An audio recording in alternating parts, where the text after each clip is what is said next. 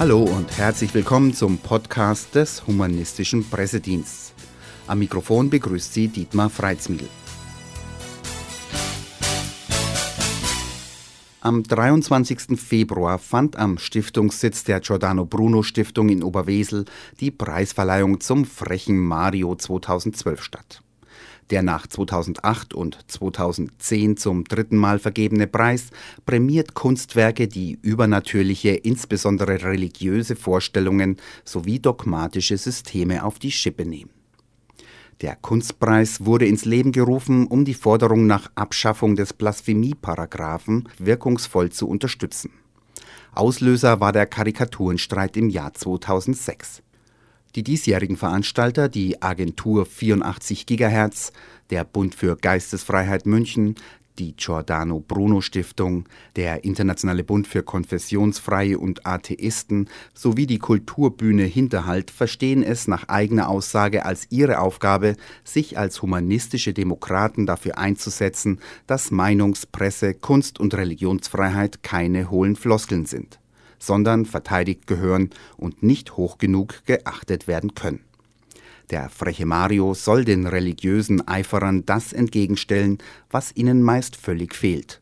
Humor. Nico Alm, Vorsitzender des Zentralrats der Konfessionsfreien in Österreich, sprach auf der Veranstaltung das Grußwort und stellte einige wichtige Fragen. Was ist Blasphemie überhaupt? Wie wird mit Blasphemie im öffentlichen Leben umgegangen? Und was darf Blasphemie? Ja, es gibt viele Menschen, die glauben, dass sie mir mit Blasphemie eine Freude machen können. Die posten mir dann lustige Bilder an meine Facebook-Wall oder tweeten mir einen Link oder manchmal mailen sie mir sogar irgendetwas Gotteslästerliches. Das ist allerdings weniger dank äh, Facebook und Twitter.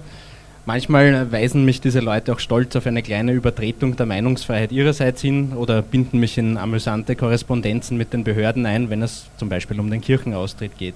Diese Teilhabe freut mich natürlich, wenn mich die Menschen an ihrem Leben teillassen und manchmal muss ich auch wirklich lachen. Doch manche Leute kennen beim Humor auch keine Grenzen. Vor allem nicht jene, die zwischen lustig und langweilig verläuft. Billige Witze werden nicht besser, wenn Jesus oder Schweinefleisch drin vorkommen.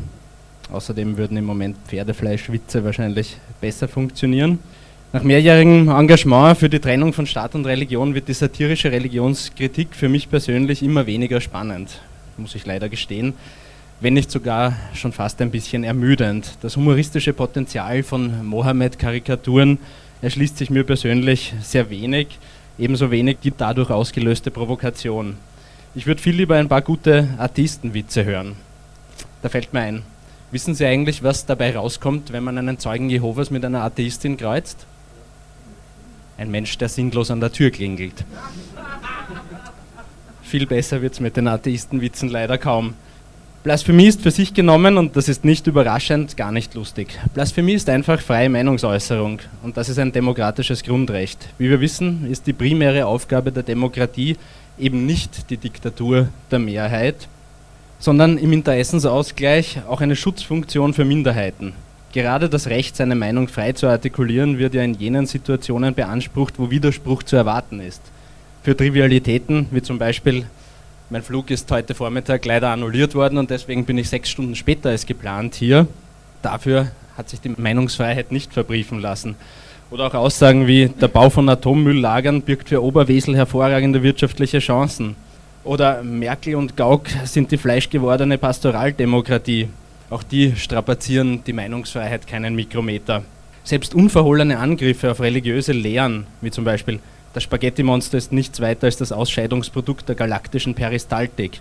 Sowas kann dünnhäutigen Pastafaris beim Zwiebelschneiden sicher Tränen in die Augen treiben, aber auch die sind durch dieses demokratische Grundrecht problemlos gedeckt. Aber nur wenn es sich bei dieser Herabwürdigung religiöser Lehren um keine gesetzlich anerkannte Kirche oder Religionsgesellschaft handelt. Hier wird nämlich in Österreich und in Deutschland eine der wenigen Ausnahmen aus der Meinungsfreiheit gemacht. Diese Staaten kategorisieren Menschen nach ihrer Religion bzw. Weltanschauung in solche, die gesetzlich anerkannt sind und solche, die es nicht sind. Die Beschränkung der Meinungsfreiheit kann von Kirchen und Religionsgesellschaften, in Österreich sind es 14, die gesetzlich anerkannt sind, strafrechtlich in Anspruch genommen werden. Egalität ist ein Grundprinzip der Demokratie. Der Staat kategorisiert Menschen nicht nach Hautfarbe, Augenfarbe, Lieblingsfarbe, ethnischer Herkunft, bald auch nicht mehr nach sexueller Orientierung und natürlich nicht nach politischer Gesinnung. Doch der persönliche Glaube soll ein Merkmal sein, um Menschen zu klassifizieren. Unsere Gesetze gelten für alle gleichermaßen, ein Recht für alle. Darf ein Staat also Ausnahmen zu allgemein gültigen Gesetzen billigen, wenn Menschen aus Gründen der persönlichen Überzeugung für sich eine Ausnahme reklamieren? Ich meine, das ist schon selbstverständlich, wenn das Ergebnis dieser Ausnahme erstens die Freiheit der anderen nicht einschränkt, zweitens das Gemeinwohl nicht belastet und drittens auch auf alle übertragen werden kann. Dann wird niemand diskriminiert oder privilegiert, es handelt sich nicht um eine Ausnahme, die nur für manche gilt. Doch genau das ist in religiösen Belangen ja der Fall. Im Namen der Religionsfreiheit werden Sonderrechte verlangt, eingeräumt und auch erhalten, die nur von den Mitgliedern dieser Religionen bzw. der organisierten Religion in Anspruch genommen werden können. Beispiele gibt es viele, wie zum Beispiel, wenn ich mich nicht täusche, die Ausnahme aus dem Schächtungsverbot in Deutschland für Moslems und Juden.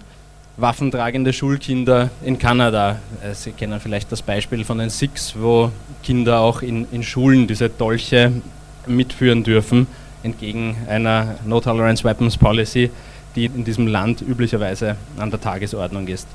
Da gibt es die Kreuze in Klassenzimmern. In Österreich gibt es noch immer ein Gesetz, das sagt, dass wenn mehr als die Hälfte der Schüler und Schülerinnen in einem Klassenzimmer einer christlichen Religion angehört, dass ein Kreuz an der Wand dieses Klassenzimmers hängen muss. Das ist keine Option, das ist ein Zwang.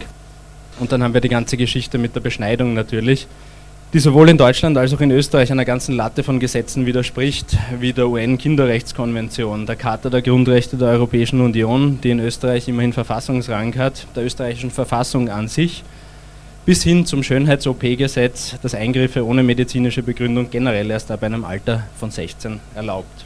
Der Rückgriff auf die Religionsfreiheit ist in diesem Fall besonders perfide, weil damit nicht die Religionsfreiheit der Kinder gemeint ist, die in einem Alter, wo dieser Eingriff durchgeführt wird, wohl frei von Religion sind. Es ist die Religionsfreiheit der Eltern gemeint, die ihre Kinder religiös behandeln, wogegen sich die österreichische Verfassung explizit verwahrt. In Deutschland wurde die Beschneidung letztes Jahr ja mit einem Notgesetz legalisiert. In Österreich wird damit wie so oft schlampig umgegangen und das Problem einfach totgeschwiegen. Also da hat die Ministerin einfach äh, dekretiert, dass Beschneidung wohl legal sein muss, äh, ohne das weiter in irgendeiner Form prüfen zu lassen. Es ist ein Faktum, dass Religion in unserem Rechtsbestand einen Sonderstatus hat. In Österreich gibt es in vielen Bundes- und Landesgesetzen für Religion Privilegien und deswegen findet in Österreich im April ein sogenanntes Volksbegehren gegen Kirchenprivilegien statt, das auch ich mitinitiiert habe und wo, wo ich Sprecher von, diesem, äh, von dieser Initiative gegen Kirchenprivilegien bin. Dieses Volksbegehren kann in einer Eintragungswoche im April österreichweit in allen Ämtern unterschrieben werden. Mit 100.000 Unterschriften muss dieses Anliegen dann im Parlament behandelt werden. Behandelt werden heißt, es kommt auf die Tagesordnung und wird dann wahrscheinlich ebenso schnell wieder von dieser Tagesordnung verschwinden. Die religiösen Sonderrechte sind aber nur eine Seite des Problems, aber sie sind der Schlüssel zur Beseitigung der gesellschaftlichen Schieflage in der privilegierten Wahrnehmung von Religion. Begriffe wie Religionsfreiheit und Blasphemie haben eine gesellschaftliche Normierungsfunktion, die mit Immunisierungsgesetzen abgestützt wird. Was meine ich damit? Schon allein der Begriff Religionsfreiheit ist falsch. Religionsfreiheit ist nur ein Teil der Glaubensgewissens-, Weltanschauungs- oder Gesinnungsfreiheit. Das Determinanz, also der Wortteil Religion, impliziert eine Norm. Wir müssen anscheinend religiös sein. Und wenn wir das nicht wollen, dann dürfen wir die negative Religionsfreiheit in Anspruch nehmen. Und negativ, das Wort negativ ist negativ besetzt und ich glaube, das brauche ich auch nicht weiter auszuführen. Positive Religionsfreiheit heißt dementsprechend positive Religionszugehörigkeit. Das heißt, wir können uns eigentlich glücklich schätzen, dass wir nicht von positiver und negativer Rassenzugehörigkeit in einer nicht ganz geraden Analogie sprechen. Das Konzept der Religionsfreiheit war wichtig, als Menschen sich eben nicht frei für eine oder gegen alle Religionen entscheiden konnten, Jetzt ist aber der Begriff der Religionsfreiheit obsolet und dient nur mehr als Werkzeug, um Staat und Gesellschaft zu erpressen. Mit der Blasphemie verhält es sich ähnlich, vor allem was den Teil mit der Erpressung betrifft. Die besondere Schutzwürdigkeit gerade jener Religionen, die sich ohnehin schon im privilegierten Status eines synkretistischen Staatskirchensystems, nichts anderes haben wir in Österreich oder Deutschland, befinden, ist auch insofern paradox, als ja gerade kleine Bekenntnisgemeinschaften die diesen Schutz am ehesten benötigen würden, gar nicht als schützenswert erachtet werden. Die Rücksichtnahme auf religiöse Gefühle ist also für die Gesetzgeberin erst dann relevant, wenn die gesetzliche Anerkennung erfolgt ist. Das ist ein Sonderrecht, ein Privileg. In Österreich Paragraph 188 und in Deutschland Paragraph 166 StGB. Bei diesen Paragraphen steht Blasphemie noch immer unter Strafe und die werden auch angewendet. Zwar selten, aber doch. Das ist nicht totes Recht. Unterstellen wir einmal, entgegen meiner persönlichen Überzeugung, dass es religiöse Gefühle überhaupt gibt und die besonders verletzlich sind. Bedarf ausgerechnet diese spirituelle Dimension einer staatlichen Billigung und Bevorzugung vor anderen menschlichen Emotionen? Natürlich nicht. Aber die Frage ist nicht so rhetorisch, wie sie im ersten Augenblick scheint. Denn es geht bei der Blasphemie freilich nicht um die Sanktionierung der individuellen Beleidigtheit, sondern wie zuvor ausgeführt um die gesellschaftliche Durchsetzung von Sonderbehandlungen und in letzter Konsequenz um rechtliche Besserstellungen, wie klein auch diese Besserstellungen immer sein mögen. Blasphemie wird zur Rechtfertigung von Verhaltensweisen herangezogen, die auch sonst schwer rational zu erklären sind, wie zum Beispiel im Fall des sogenannten Mohammed-Videos, das im September letzten Jahres zu Ausschreitungen im arabischen Raum führte. Achtung, da war jetzt eine bewusst gewählte Formulierung, die eine Kausalität nahelegt, die es gar nicht gibt. Selbstverständlich führte dieses Video nicht zu spontanen Angriffen mit Panzerfäusten auf US-Botschaften. Blasphemie wird als Grund vorgeschoben. Ähnlich schlimme Angriffe wie auf den Islam, irgendjemand hat gemeint, es wäre der schlimmste Angriff auf den Islam überhaupt, sind mit Sicherheit online zu Hunderten und Tausenden zu finden. Ein Video, das niemand an Leib und Leben schädigt oder gar bedroht, ist doch hier Teil einer Berichterstattung, die ernsthaft diskutiert, ob Blasphemie so weit gehen darf. Ja, sie darf. Anstatt den Blasphemieparagraphen in Deutschland und Österreich ersatzlos zu streichen, werden von deutschen Politikern Vorschläge gemacht, ihn zu verschärfen. Wir müssen also diese unselige Verkettung von Blasphemie und Gewalt als jene Scheinkausalität bloßstellen, die sie ist. Die satirische Verarbeitung der Rolle von mythologischen Figuren in der Realität ist dazu ein angemessener Weg. Und ich finde, der freche Mario ist dazu ein wichtiger Wegbegleiter. Danke.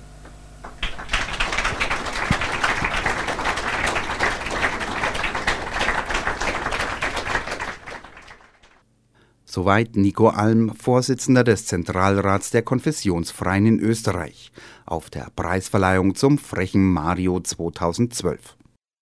Mehr Informationen über die Preisverleihung finden Sie unter www.frechermario.org oder auf der Seite des Humanistischen Pressediensts www.hpd.de.